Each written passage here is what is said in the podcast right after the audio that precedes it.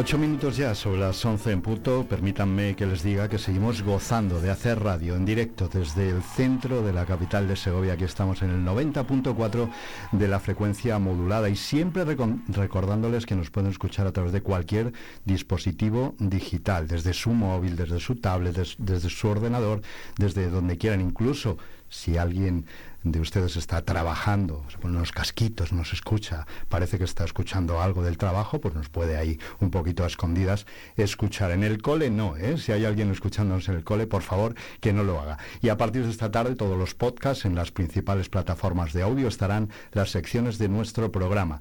En un instante vamos a hablar de arte. Vamos a recibir, ya está aquí con nosotros, Amanda Brunete. Eh, yo siempre digo es escultora, es maestra forjadora, pero les cuento ahora mismo muchos más detalles. Vive la mañana Segovia con Alberto Guerrero.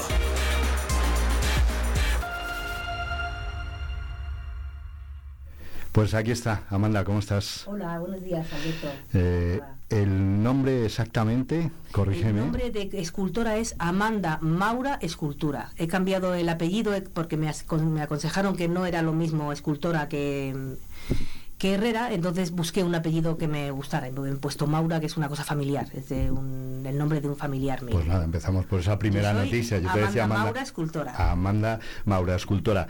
Nos conocimos hace un par de años. Eh, en Espirdo, o un poquito más quizá, con aquel el homenaje al batallón de la costura. Aquella costurera, esa costurera que sigue ahí presidiendo la plaza de Espirdo. Desde entonces ha habido mucho trabajo y antes de eso muchísimo más trabajo, pero quizá, no sé si aquello fue un punto de inflexión también para dar más a conocer todavía tu trabajo. La verdad que sí, porque ah, como asistieron un montón, me lo encargó el ayuntamiento, me lo encargó María. Eh, del Ayuntamiento de Espirdo. como reconocimiento a la labor que habían hecho las costureras y vamos las costureras la gente que había tomado la iniciativa de, de, hacer máscaras y, y, y, lo que necesitaban los médicos cuando no se sabía ni lo que había y había que hacerlo para que al menos ellos se protegieran que eran los que estaban atendiendo a la población enferma. Y a partir de ahí lo que sí que me ha ocurrido es que he empezado a hacer esculturas a gran formato, porque hasta ahora en el taller que tengo, que dispongo como herrera, como maestra forjadora, pues he hecho mm, piezas pequeñas, ganadoras de concursos, piezas pequeñitas de sobremesa. Pero ahí, en ese momento fue cuando rompí un poco ese miedo y empecé a hacer esculturas más grandes, que es en lo que estoy ahora. Estoy preparando muchas piezas muy grandes que aún estoy buscando sitio para exponerlas, porque Segovia se me queda, se ha quedado pequeño de repente. se me ha quedado pequeño para esta nueva. Tengo una finca muy grande que es donde estoy trabajando, tengo son, es una hectárea, entonces ahí estoy poniendo cosas. En Espíritu, ¿verdad? Decíamos, no, eh, la finca la ah, tengo En el, cerca de Sotosalvos, en el pueblo de La Cuesta. El taller está en Espíritu, que es donde yo te visité. En Tizneros, el taller está en Tizneros, que está muy cerca de Espíritu, es una pedanía, es casi como un barrio, casi es mm. Y luego yo tengo um, una finca en el pueblo de la Cuesta, bastante grande, y entonces ahí es donde estoy empezando, voy a empezar a, de momento a dejarlas ver, las esculturas. Hablamos de taller, hablamos de forja, eh, ahora hablaremos de tu, de tu faceta de restauradora, porque has restaurado bueno, pues piezas las mejores muy, piezas de toda muy importante y ahora quiero que nos lo cuentes, pero no sé cómo se conjuga, es un oficio, te dedicas al arte. Eh, eh, yo estudié hace muchísimos años Bellas Artes, entonces quería ser escultora, pero por circunstancias de la vida mm, tuve que irme muy tempranito de casa y entonces empezar a ganar dinero para poder mantenerme. Y tuve que dejar de estudiar, que era lo que a mí me interesaba un poco. He estado entrando y saliendo, y, pero yo siempre he querido ser escultora. Lo que pasa que no podía, no tenía las tablas ni tenía el músculo para hacer prácticamente nada. Entonces decidí aprender el oficio de la fragua porque me gustaba, me gusta el hierro, me gustó muchísimo, me apasionó. En cuanto lo toqué, tuve como profesora a Ángel y Elías de Antrés. En cuanto estuve 10 días con ellos y toqué la fragua, ya estuve 5 años. Me encanta el fuego, me encanta la transformación, el respeto hacia los demás, el trabajo que han hecho. Es un oficio apasionante y con el tiempo, un día eh, tuve un pequeño accidente que me mantuvo dos años parada. Y tuve tiempo de pensar, que eso es una cosa que ahora no se estila demasiado, nos metemos como mucho en las corrientes de la vida y de, de lo que cada uno tenga y no te da tiempo. Y tuve la ocasión de parar dos años y pensar, ¿qué quiero hacer con mi vida? Entonces me permití rediseñar mi vida y quise dar un paso más adelante, recordé que yo quería ser escultora, recordé las enseñanzas que tenía, recordé los profesores, la gente que con la que mis contemporáneos artistas que están haciendo cosas muy interesantes en Segovia. En Segovia hay artistas interesantísimos que yo les sigo la pista y que han ido, que han vuelto con los que yo he estudiado. Entonces lo recordé y me permití intentar ser escultora. Hice unas piezas y las expuse en una galería importante en Madrid, las enseñé y se las quedó el señor en la Galería Materna y Herencia de Madrid y me fue bien, hice un showroom y me fue bien. Así, de forma inexplicable, porque yo no me conocía a nadie más que como Herrera, claro, como Herrera tengo un nombre y tengo un calado importante, no solo en mi ciudad, porque he, hecho, he tocado las mejores obras de toda España, las que no se atrevía a nadie, yo he sido la única Herrera que he presentado memorias, que me subo a andamios, que toco latón, yo he hecho todos los materiales no solamente hago hierro. Conocida y reconocida por el oficio, pero desconocida o lo mantenías latente tu vena artística. hay una que me encanta, me hubiera, gustado compartirlo, pero es un poco largo, porque tengo ya alguna crítica. Tengo, algún, tengo una crítica de Alberto García, el arquitecto Pérez Mínguez, que él me conoce como Herrera, porque es que ha sido cliente mío como Herrera. Yo aparte de ser amiga de su familia, porque soy amiga de sus hijos de toda la vida, hemos jovencito, vamos juntos, pues, y me hizo una crítica preciosa, me hizo esa, ese, esa, ese, camino, ese paseo entre la, la artista, la, maestra forjadora lo que conduce al final a la artista, que me enamoró y me sorprendió porque puso palabras a cosas que ni siquiera yo sabía que me estaban ocurriendo, lo que es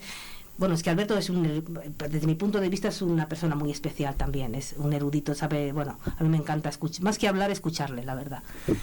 Y, y, él fue el que el que me hizo esa transición, ese paseo y el que yo me di cuenta de lo que realmente, de dónde venía y lo que estaba haciendo. Yo solo estaba haciendo.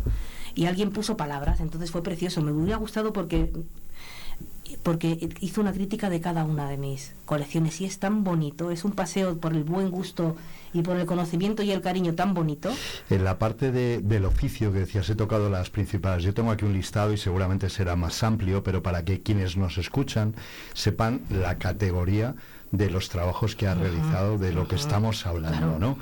Restauración del Banco de España en Segovia, restauración de las balconadas y rejería del Palacio de las Monas en Segovia, restauración de las puertas de entrada al Palacio de la Granja de San Ildefonso, limpieza, consolidación y reposición de piezas inexistentes en la puerta del claustro de la Catedral de Segovia. Murcia, he trabajado en Murcia, he trabajado en La Coruña, He, tocado el Palacio de María Pita, los mejores, los trabajos más interesantes los he hecho yo. Háblanos de este trabajo, cuando alguien te encarga, eh, por ejemplo, reposición de piezas inexistentes en la puerta del claustro de la, Catedral, de Segovia, la dama de las catedrales, pero vas con miedo, quiere decir, ahí hay no, ningún miedo, no, porque estoy trabajando sobre un trabajo que ha hecho otra persona con el mismo cariño y pundonor y amor que he hecho yo. Entonces yo tengo esa intención y lo que intento siempre mm, que no se note que he pasado por allí y casi no poner en valor mi trabajo, sino el valor del que lo hizo anteriormente, hace dos siglos, con la mitad de herramientas y de cosas que tengo yo. Entonces, yo paso muy desapercibida en esas restauraciones. Lo que hago es poner en valor el trabajo que ha hecho otra persona, porque yo lo tengo mucho más fácil. Pero debe ser así, es decir, dices, yo paso desapercibida.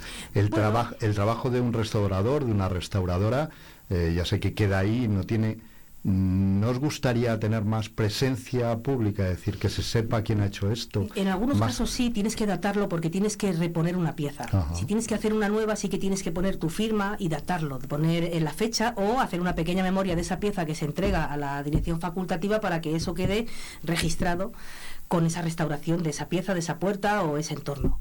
Eso sí, pero, pero que es un nivel muy particular. Ya. Todo el mundo sabe quién ha hecho eso, me conocen en las obras, las, las, las empresas grandes, Bowen, eh, yo he trabajado con empresas muy grandes, hispánica, con cosas... Ellos sí saben con quién tratan. No te voy a poner el compromiso de decir que con qué trabajo de restauración aquí en Segovia te quedarías de lo que has hecho. No quiero a ver a quién quieres más, por no ponerte en un compromiso, pero seguro... Tantas cosas... Por dificultad. Aquí en Segovia he hecho muchísimas cosas. Eh, quiere decir, ese trabajo que llegaste allí y dijiste, madre mía, lo que hay que hacer aquí.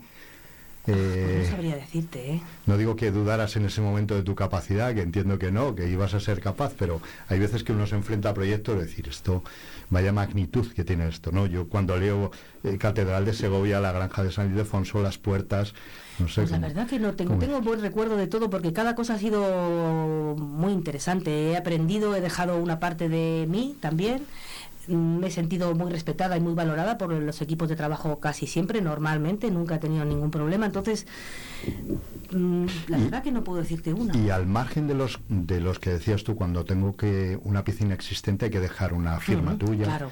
En los otros trabajos se hace, no sé, una muesca, una notita, no. se hace nada, o esto es frecuente, hay alguien si te que lo, pide, la dirección facultativa sí. Para que se sepa que está retocado. sí, claro, porque te falta una pieza, pero si es que has hecho una limpieza, has conseguido un, color, con ácidos has vuelto un color, has hecho algo que necesitaba la pieza, pero, mm, pero no has añadido nada, de lo tuyo, de tu taller, de hierro, de más que un templado, un color o algo así, no, no sé, yo no lo hago. El otro día estuvimos grabando en la Catedral de Segovia, estamos frente a una escultura impresionante de de un Cristo yacente con las tres Marías de Juan de Juni y pensábamos, eh, después de tantos siglos, cómo está restaurado, cuidado, con qué cariño. ¿Crees que apreciamos los visitantes ese tipo de pues cosas? que sí. no que no apreciemos estéticamente, sino que detrás ha habido un trabajo como el que tú haces en, en tu campo, en el hierro, en la forja. No lo sé, no lo sé, habrá de todo, imagino, Alberto. Habrá quien tenga un poquito más de una vista un poco más así y sí que lo sepa ver y habrá que no, que vea la imagen lo que ve en ese momento. Pero un restaurador no piensa en eso, en el reconocimiento que vaya a haber detrás. Yo no, claro. No sé los demás, no sé, yo es que yo no, pero quizá otras personas sí. Yo no, yo hago el trabajo, eh, lo mío es un respeto hacia el trabajo que ha hecho otra persona, que entiendo que lo hizo eh, con unas fraguas portátiles, con, con, unas herramientas y con unas cosas mucho menos fáciles que yo, porque yo ahora tengo de todo, yo tengo... Eh, le prendo la luz y tengo una fragua que tiene una caracolita. Sí, pero hace siglos, ¿no? Claro, había un señor que tenía que dar el, el, fuelle, otro que marcaba el golpe, otro que daba el golpe con el macho. Era y era mucho más complicado. Había martillos pilones como el caso de Navafría que se activaban con agua. Esto era una ingeniería mucho más interesante que lo que tenemos ahora y los resultados eran tan espectaculares y tan y con tanta corrección tan las cosas bien hechas eh, véase la obra yo siempre digo lo mismo me encanta la, el modernismo de de Gaudí, pero más me gusta el equipo que trabajó con él. Porque Gaudí tenía las ideas, era arquitecto, pero tuvo un equipo que eso era lo interesante, los herreros, la gente que trabajaba la madera, el, todo, el yeso, o sea, trabajó con un equipo que no que, eso es lo verdaderamente importante. Dirigir todo ese equipo. Porque dirigir y encontrar gente que tenga tanta... Porque es que hay trabajos que es que se hacían a base de golpear y golpear, porque ahora hay un martillo pilón. Entonces tú trabajas y lo ves, lo vas viendo, pero antes era... Y eso es lo que a mí me rinde el, respeto hacia lo que han hecho los demás. Cuando restauras una pieza de, de hace unos siglos, eh, siglos atrás, se aprende, eh, descubres alguna técnica, es decir, ¿cómo hicieron esto? y se puede aplicar. Claro, claro, es que es el ingenio, es que estás hablando permanentemente del ingenio, de alguien que quiere que algo tenga más, más rigidez y, se ha encontrado con un pliegue a 45 grados, que es lo que más rigidiza una pieza. Entonces lo hace, lo, o sea, tú, claro que lo ves, cuando se tiene que punzonar, ahora se taladra, pero antes se punzonaba, en caliente o en frío tenías que tener una base con una dureza diferente a la dureza de la pieza que estás trabajando, una dureza especial en tu herramienta dependiendo si es con frío o con calor, dependiendo de la forma que tenga la pieza. No es igual plana que abombada. Entonces todo eso, ahí iba el ingenio, ahí había unas piezas y unas, o sea, hay unas cosas que hay que hacer y una, ¿cómo te explico? Eh, todo el proceso, desde que tienes las piezas hasta que acabas lo que tú sabes que tienes que terminar, eso se queda todo en la cabeza del herrero. Y entonces eso es lo que ve otro herrero cuando pasan 200 años, o 100 años, o 70, y dice, mira, entiende el proceso. Mírale el tío, qué finura. Ha hecho justo el pliegue aquí, que además no solamente el agujero vale para esto, es que también este agujero es el tope de esta otra pieza, o sea, es el herrero da muchas vueltas a la cabeza. El herrero no se caracteriza por ser una persona bruta o tosca. Es una persona bastante fina de cabeza, porque tiene que pensar mucho. Tiene que, tiene que buscarse las soluciones a las cosas. Y sin embargo hay un cliché contrario, ¿no? Es todo lo contrario, porque el herrero se cree que se pasa el día dando golpes. Yo doy muy poquitos golpes en el taller. Yo voy al taller a trabajar seis horas y pienso dos. Y luego otra miro y las otras tres me pongo a hacer alguna cosa, pero pienso dos horas antes de empezar a hacer. Apuntabas al principio que te gusta mucho la transformación. Yo sé que utilizas eh, viejas piezas de materiales. Eh, Reutilizo, no es reciclaje, es reutilizar. Yo no trabajo el reciclaje, es más reutilizar las piezas y descontextualizar de dónde vienen y colocarlas en otro sitio donde quedan muy bien con otras cosas que yo considero. Oye, en la actualidad, ¿dónde se forma un maestro forjador? ¿Qué, qué, pasos tiene que seguir? Y ya aprovecho para preguntarte, ¿hay cantera de maestros y maestras forjadoras? Pues mira, ¿dónde se forjan? Yo sé que en la calle La Palma, que es donde yo he, yo he, ido, he estado allí, em, se da volumen y se dan unas horitas nada más de forja artística. No es nada, o sea, si te gusta es como para tocar un poquitito el tema y luego tú lo buscas por tu cuenta. Yo en mi caso lo aprendí como aprendiz. En o sea, hay mucho de autodidacta, claro. Claro, y ahora con este tema de los cuchillos que sale en este programa de eh, forjado a fuego, hay mucha gente, sobre todo chicos, que se interesan mucho por por hacer cuchillos y espadas y no sé qué, se hacen su fragüita. Y sé que hay un tipo muy bueno, creo que es en Toledo, que se llama Recuero, que tengo. Hace poco hemos estado mandando unos correos porque tiene una. Lo dice, lo llama Laboratorio de Forja. Y alguna vez que hemos hablado le he pedido un consejo, siempre le he pedido yo a él, a mí nunca, porque él es muy buen herrero. Y él tiene una escuela y, se y trabaja muy bien. Mm, Fernando Recuero, el apellido Recuero, es muy bueno. Es donde la gente puede acudir, aprender el oficio de herrero. Seri trabajar en Segovia, en Segovia capital, en una provincia. Tú trabajas en, un pueblo, tienes tu, taller, esa finca grande donde también tienes en la cuesta eh, algunas esculturas. Eh, marca a un artista, es decir, es una provincia, una ciudad, unos pueblos llenos de arte, de patrimonio. Mm, claro. ¿Eso te ha marcado? Y el, y, el, contacto con el, con el entorno natural, que es lo que a mí me gusta es de donde yo saco yo saco mis piezas de la soledad de estar cómoda de estar bien de hacer mis cosas de dar un paseo no lo saco de otra cosa entonces necesito ese entorno natural y tranquilo que conoces a los vecinos que le pasa a muchos artistas necesitamos ese espacio hay otros que necesitan la vorágine de la ciudad yo me muero. A mí me es tanta información la que recibo que soy incapaz de soltar nada. Solo cojo, cojo, cojo. No me da tiempo a. Entonces necesito una vida más calma para transformar lo que vivo en lo que necesito de enseñar, lo que necesito mostrar. Ahora que dices lo que necesito mostrar, eh, alguien que nos esté escuchando, que no conozca tu obra, ¿dónde puede disfrutar de ella en vivo y en directo? Pues ahora de momento no, porque estoy haciendo un poco de mudanza, voy a trasladarme de pueblo, de Tinderos a otro pueblo más en la que estoy un poco de obras más hacia adentro, ya te, ya te contaré. Y ahora no tengo el taller abierto. Lo tengo abierto para mí, pero lo tengo todo como estoy sacando cosas, no es el momento. Pero tengo una página web que es em, www.amandamauraescultura que ahí se ven mis colecciones, se ven mis exposiciones y, y, las piezas que voy poniendo, lo que voy colocando. Y luego pues hay un teléfono de contacto si alguien está, está interesado en ver la obra o en encargar, en comprar, yo lo recibo. Lo que no está abierto el taller para visitas, de vengo a verte a ver qué haces. Bueno, ya les digo que no está abierto, pero es una gozada verte trabajar. Yo te he visto en directo, me permitiste ponerme y me regalaste un delantal de, cuero. De cuero, sí, sí, uno de los primeros que tuve también. Sí, sí, sí. Eh, así que sí que es una gozada. Si en algún momento lo abres, pues yo recomiendo que, que se vea ese trabajo en vivo y en directo. Como artista y como forjadora, háblame de los proyectos que tienes entre mano, aquellos que se puedan contar, que entiendo que habrá algunos que todavía están pendientes y no se pueden Alguno hay en ciernes que lo hemos comentado hace un momento, que no, que creo que no es conveniente contar, y bueno, pues mm, yo sigo trabajando en mi taller, sigo haciendo mis cosas, sigo, yo no, no paro de trabajar.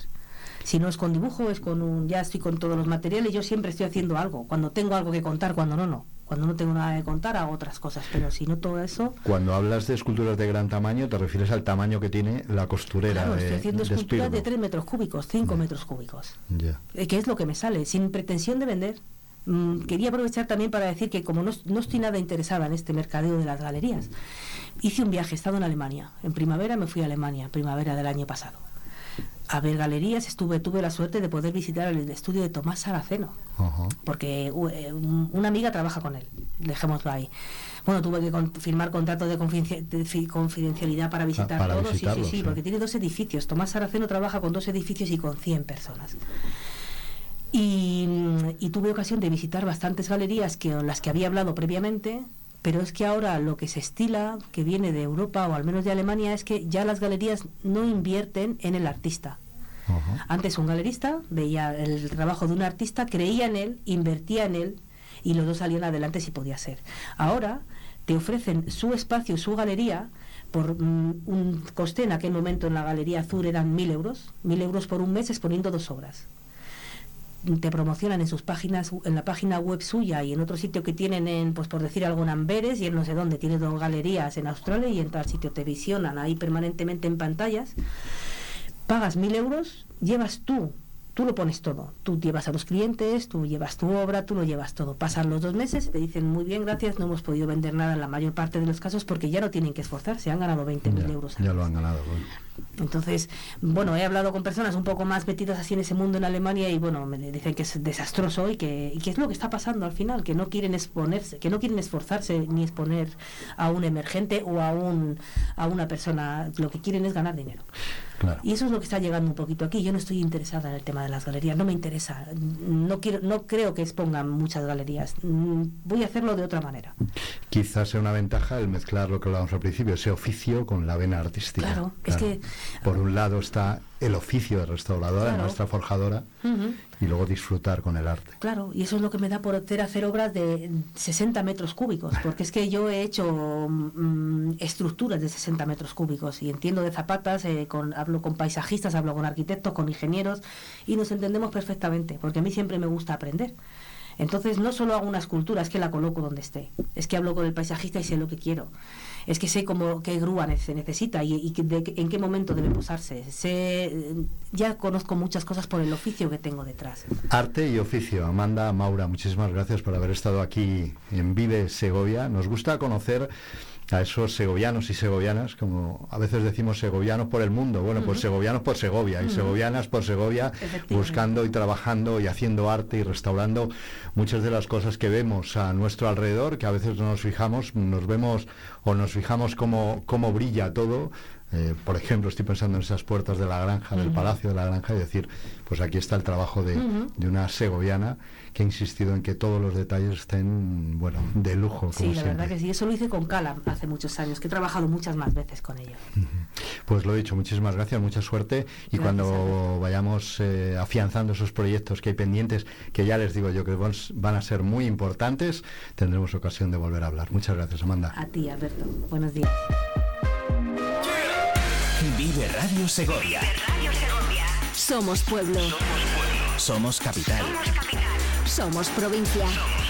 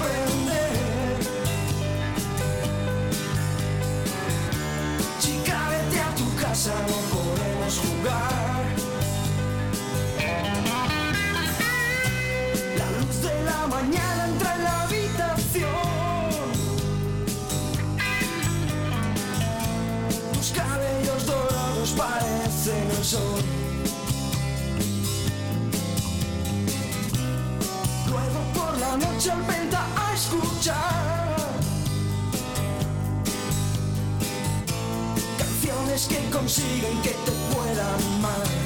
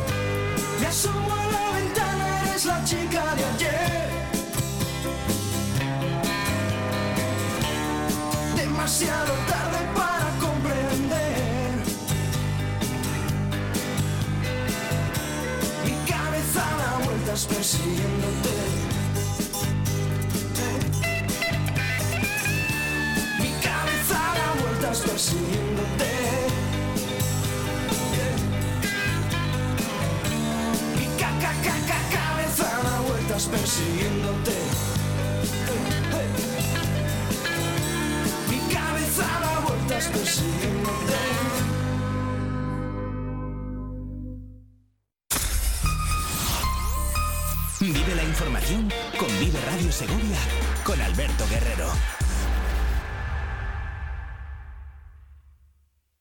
El próximo jueves 1 de febrero, la Fundación Caja Rural te invita a la charla informativa sobre la PAC. El viceconsejero de Política Agraria Comunitaria, Juan Pedro Medina, expondrá los retos, compromisos y novedades a las 12 de la mañana en el Parador de Segovia. Caja Viva, Caja Rural de Segovia, comprometidos con lo nuestro. Vive Radio Segovia. Corre la voz.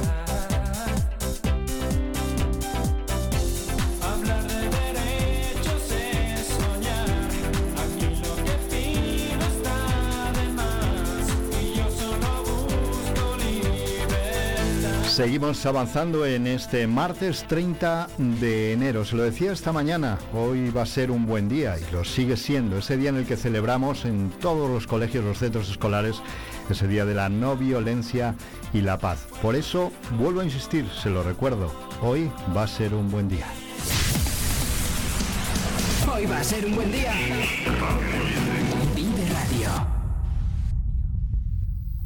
Buen día y buen momento. Los martes recibimos a un amigo, a Rafa Montes, eh, veterinario y ganadero. En esta sección que llamamos con las botas puestas, salimos al campo para conocer la actividad de agricultores y ganaderos. Hablamos de ganadería con Rafa Montes. Bienvenido de nuevo a Vive Segovia, Rafa. Rafa, ¿me escuchas? Sí. Sí, ahora sí. Sí. Bienvenido, eh, teníamos ahí un problemilla en la conexión. Bienvenido, te decía de nuevo, a Vive Segovia, eh, para conocer ese día a día con esas botas que nos calzamos cada martes aquí contigo en Vive Segovia. Este fin de semana... Eh, hemos tenido ocasión en cadenas nacionales de televisión de ver las reflexiones que corrían por las redes sociales de un joven ganadero asturiano en torno al mundo del lobo, a lo que supone para la ganadería la presencia, él decía, de cada vez más lobos porque no hay un control. Yo sé que aquí en Castilla y León también hay no sé si decir serio, eso me lo dices tú, hay un problema también con la presencia de lobos y la interacción con las ganaderías. Sí, buenos días y gracias. No sé si me, escucho, me escuchó antes. Eh, sí, ahora mismo la situación es un, pues un tema de bastante actualidad y es una situación en la que como bien decía en este caso ese ganadero asturiano, eh, estamos ante un problema, un problema serio y, una situación que, que se tienen que poner medidas en caso de que medios y herramientas para poder para poder llegar a un, a, un, a una solución del conflicto porque ahora mismo la situación eh, bueno está pasando por un punto crítico sigue digamos unos años ya porque ya llevamos unos años ahora mismo si no si no recuerdo mal eh, el lobo es una especie de protección especial desde septiembre del año 2021 y eso acarrea de que el control no se hace como se hacía con anterioridad. Eh, desde el punto de vista de un responsable de una ganadería, como es vuestro caso en, en Espirdo, eh, la preocupación es diaria, es decir, esto es, es un problema tan frecuente y que afecta tanto como para estar continuamente preocupado por la presencia de ejemplares de lobo cerca de vuestras explotaciones. Sí, es así. Ahora mismo todos los ganaderos de la zona y lo puedo extender creo que casi a la comunidad autónoma eh, completa. Sabemos la existencia del lobo, sabemos que el lobo está presente por todos nuestros campos eh, en los diferentes pueblos y es una preocupación diaria por nuestra parte de poner todas las medidas que tengamos a nuestra disposición para intentar evitar esos ataques que se suceden, pues eh, de momento hasta donde sabemos cada vez con más frecuencia.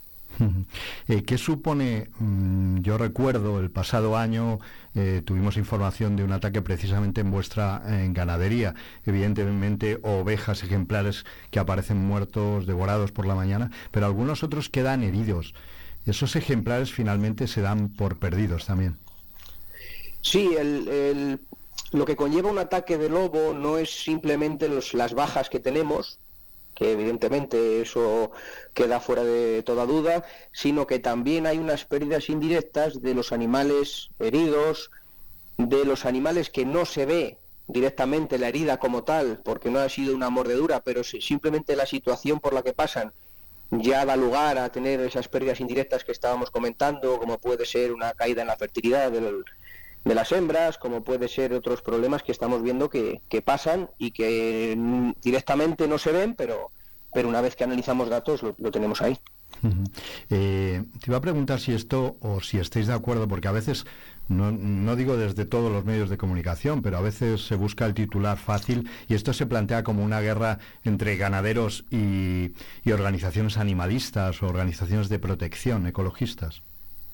Yo creo que estamos equivocados vamos, yo hablo yo de nosotros, creemos que estamos equivocados porque aquí lo que hace falta es una convivencia, una convivencia en el, en el campo, una convivencia en los ecosistemas, que creo que todos ya sabemos que el ecosistema en el que hoy estamos está modificado por el hombre, entonces lo que tenemos que hacer, ya que el hombre ha modificado, el ser humano ha, ha hecho los cambios necesarios, entre otras cosas, para, para establecer agricultura y ganadería, tenemos que llegar a una convivencia con la fauna silvestre. Por lo tanto, Evidentemente, creo que es una idea que se ha dicho muchas veces y creo que tiene que quedar claro que nadie quiere la extinción del lobo. Lo que sí que se requiere es esa convivencia y para ello posiblemente puede hacer falta pues, un cierto control de determinados ejemplares que con una frecuencia inusual están eh, atacando a, a, lo que sería fauna doméstica, atacando a rebaños tanto de ovino como de vacuno, porque realmente nosotros trabajamos en ovino, pero cada vez también son más frecuentes los ataques en vacuno, porque también tienen más complicados los medios de control para, para los, regímenes extensivos. Entonces es eso, una convivencia en la que podamos tener eh, pues un poco más de tranquilidad, sobre todo porque es, como decíamos, hay que estar pendientes todos los días de cuándo pueda pasar o no pueda pasar. Eso te iba a preguntar, ya que hablamos en esta sección que llamamos con las botas puestas, cuando uno día a día está en la explotación, no sé si hay unas horas de mayor peligro, entiendo que por la noche, por supuesto, pero hay que estar alerta continuamente. Es algo que eh, esa presencia la detectáis o la veis directamente, veis a los ejemplares eh, merodear alrededor de, de las fincas. Sí, algunos compañeros los han visto y es cada vez más frecuente. Es otro tema que podríamos destacar hoy y es que ahora mismo la población de lobo cada vez está más próxima a los núcleos urbanos, cada vez tiene menos miedo del ser humano y eso lo que implica es que los ataques sean a fauna doméstica, como decimos, con una frecuencia muy alta y que las herramientas que nosotros utilizamos, que a veces antiguamente simplemente la presencia de perros mastines porque ya sabían el lobo lo que, lo que yo acarreaba, controlaba en esos ataques, ahora el lobo no tiene ese miedo, no tiene esa sensación de ser depredado por el ser humano, y el lobo se acerca con mucha frecuencia a los núcleos de población, a las explotaciones ganaderas que están muy próximas a los núcleos de población y eso hace que, estemos muy pendientes, aún teniendo los, medios hasta donde podemos cada uno para controlar ese, esa situación. El control físico de la entrada de los ejemplares de lobo, además de los cercados, que no sé si son o no efectivos, mm, citabas tú la presencia de mastines imprescindibles, ¿no? Imprescindibles. Ahora mismo nosotros por rebaño, en el rebaño más numeroso que tenemos, tenemos siempre de forma continuada entre 6 y 8 mastines con las ovejas. ¿El mastín avisa eh, para espantar al lobo o, entra en conflicto directo con él? Avisa primero, avisa primero. Además, eh, cuando hay una presencia que pueden estar próximos, no sé decir exactamente una cantidad de metros, por ejemplo, 300, 400 metros que pueda que puedan los perros eh, estar informados de que por el olfato haya lobos cerca, los perros avisan, están en movimiento, ladran continuamente, entonces ya los lobos ya saben que si esos perros están trabajando y ya ha habido algún conflicto anterior, que muchas veces nuestros perros ya han, tenido conflicto con el lobo, pues ahí ya saben que ahí no tienen que atacar. Entonces es una pieza fundamental los mastines. Además, como decíamos también, de eh, los cercados, que no, no son tampoco infranqueables porque gateras son capaces de hacer en muchos sitios hasta donde no nos imaginamos y alambradas de dos metros son capaces de subir por encima y trepar y, y entrar también. Vosotros estáis en Espirdo, no sé si es una zona especialmente caliente este de este problema, y ya te pregunto por comparación, por tu trabajo, por tu otra faceta, en este caso de veterinario, también viajas por toda la, comunidad autónoma, no sé si tienen mayor problema en, en alguna provincia concreto o si Segovia es una de las zonas calientes. Segovia es una de las zonas calientes, nosotros nos movemos desde Espirdo, también estamos en los en los pastos comunales de Brieva, Cabañas de Polendos y Pinillos de Polendos, y es una zona en la que, en la que se frecuenta bastante, la frecuenta, perdón, mejor dicho, el lobo con, bastante. Y luego también, por decir un dato interesante, que creo que es la, hablando de provincias la más afectada con diferencia, es Ávila.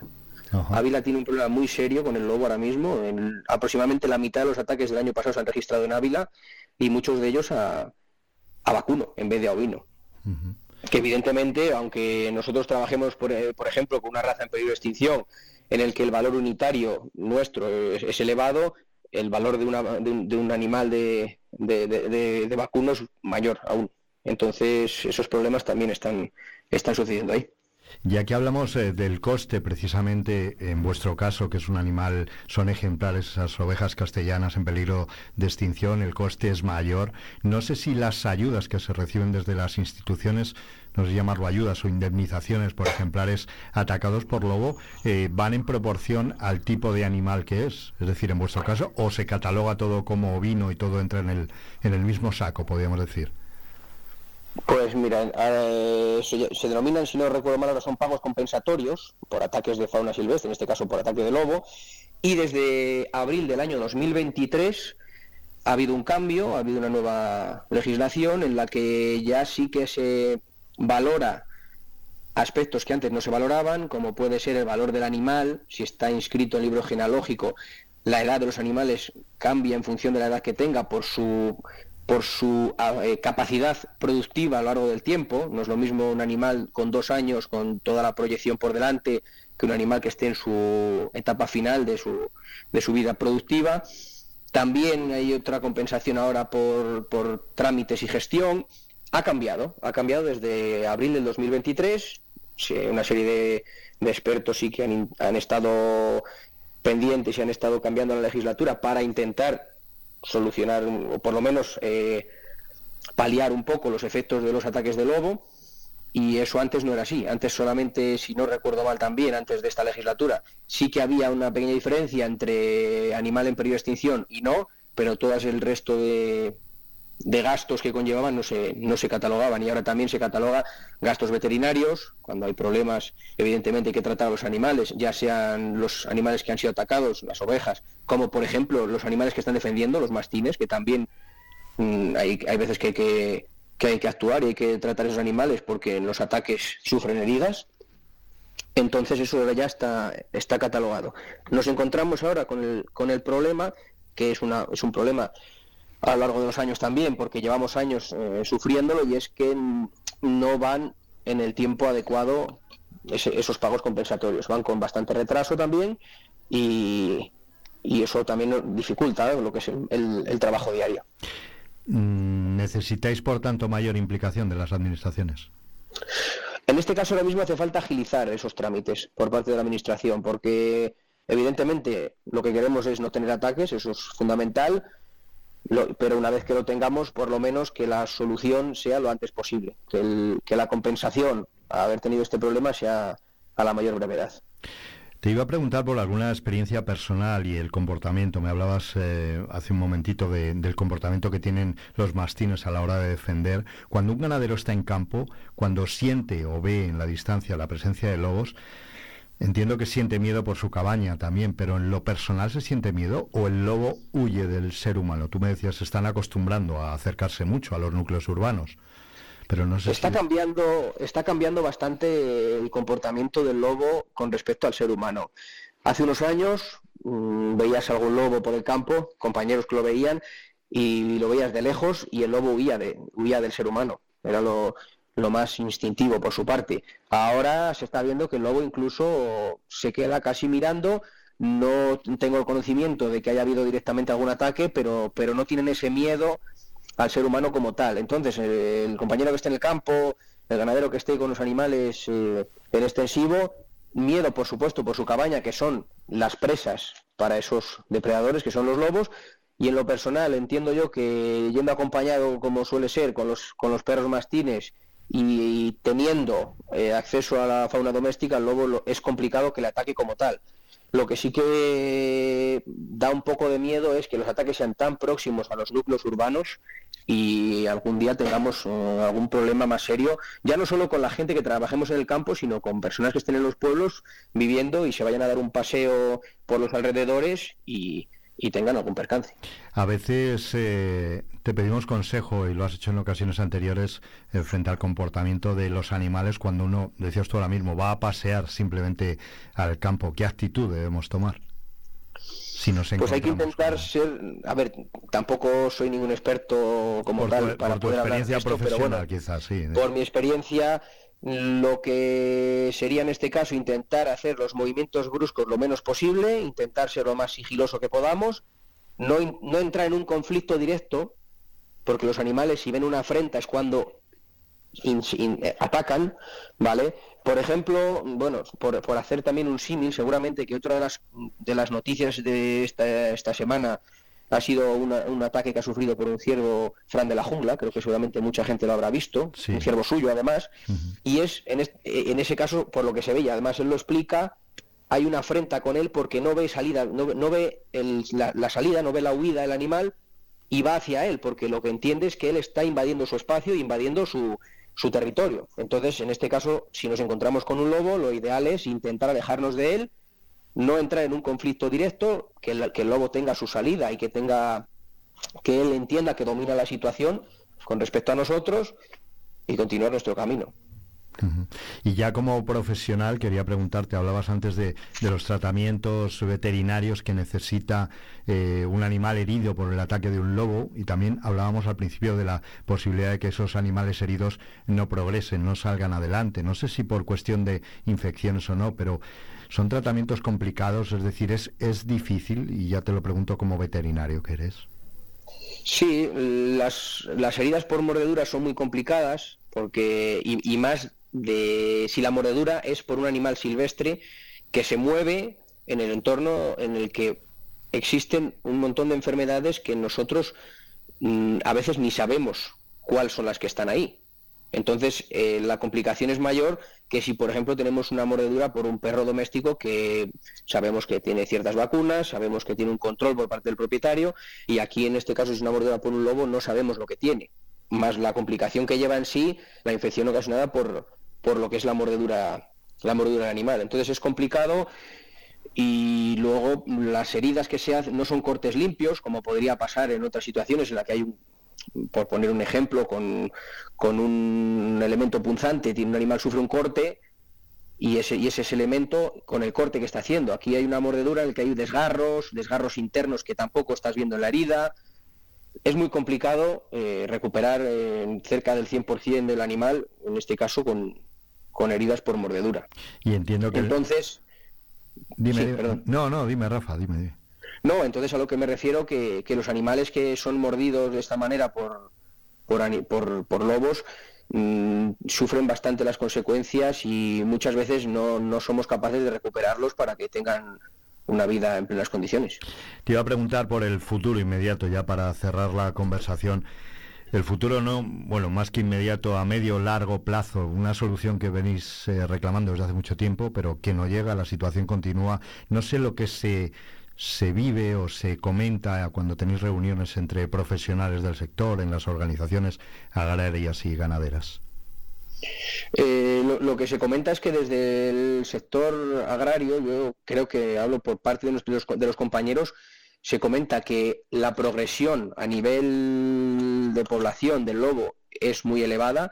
Cuando salgan seguramente los censos del lobo en Castilla y León, será este año, este año vas cuando van a salir. Los últimos que tenemos son del 2013-2014, que contamos, si no he visto mal, con unas 179 manadas, creo que son las que están, siempre se tira a la baja, va a aumentar considerablemente ese número de lobos, entonces lo que se comenta es que no estamos adaptados a ese aumento tan elevado del número de lobos que tenemos, por lo tanto lo normal sería eh, una intervención por parte del ser humano para ese control de lo que hablábamos antes, de determinados eh, ejemplares que no están cumpliendo su función dentro del ecosistema, que ahora mismo esos animales no son los que están manteniéndose en el ecosistema junto con la fauna silvestre que está también en, zonas más de montaña o zonas más de monte.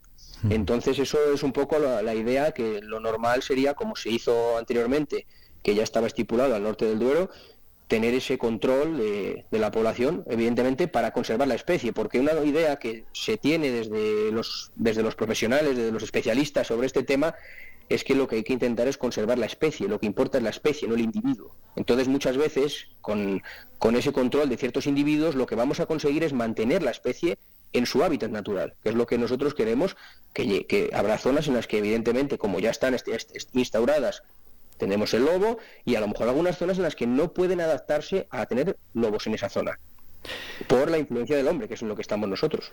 Rafa Montes, veterinario y ganadero, uno de los responsables de la ganadería R de Espirdo, de ovejas castellanas.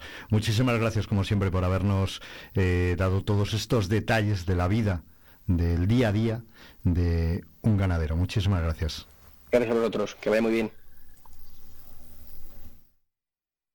Vive la mañana Segovia con Alberto Guerrero.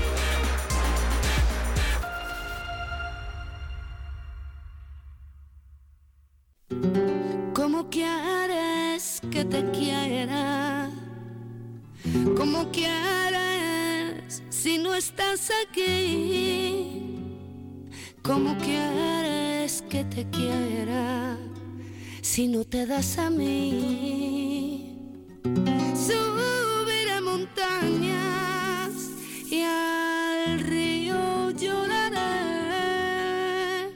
y mi corazón me grita, me aprisiona sin querer.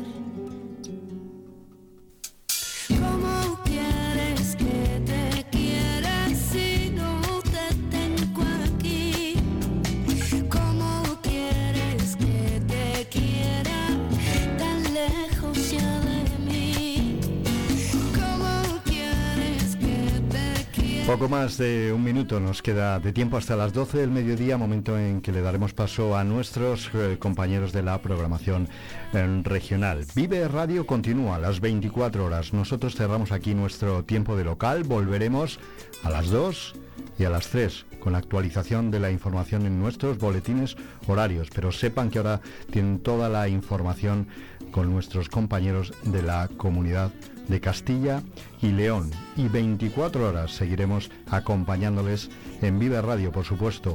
A las 7 de la mañana será ya miércoles, volverá nuestro compañero de Vive el Campo y a las 8 estaremos nosotros aquí de nuevo en Vive Segovia. Como dice la canción, les estamos cogiendo mucho cariño, así que no nos abandonen, sigan con nosotros aquí en el 90.4 de la frecuencia modulada. Les acompañó Alberto Guerrero. Muchísimas gracias.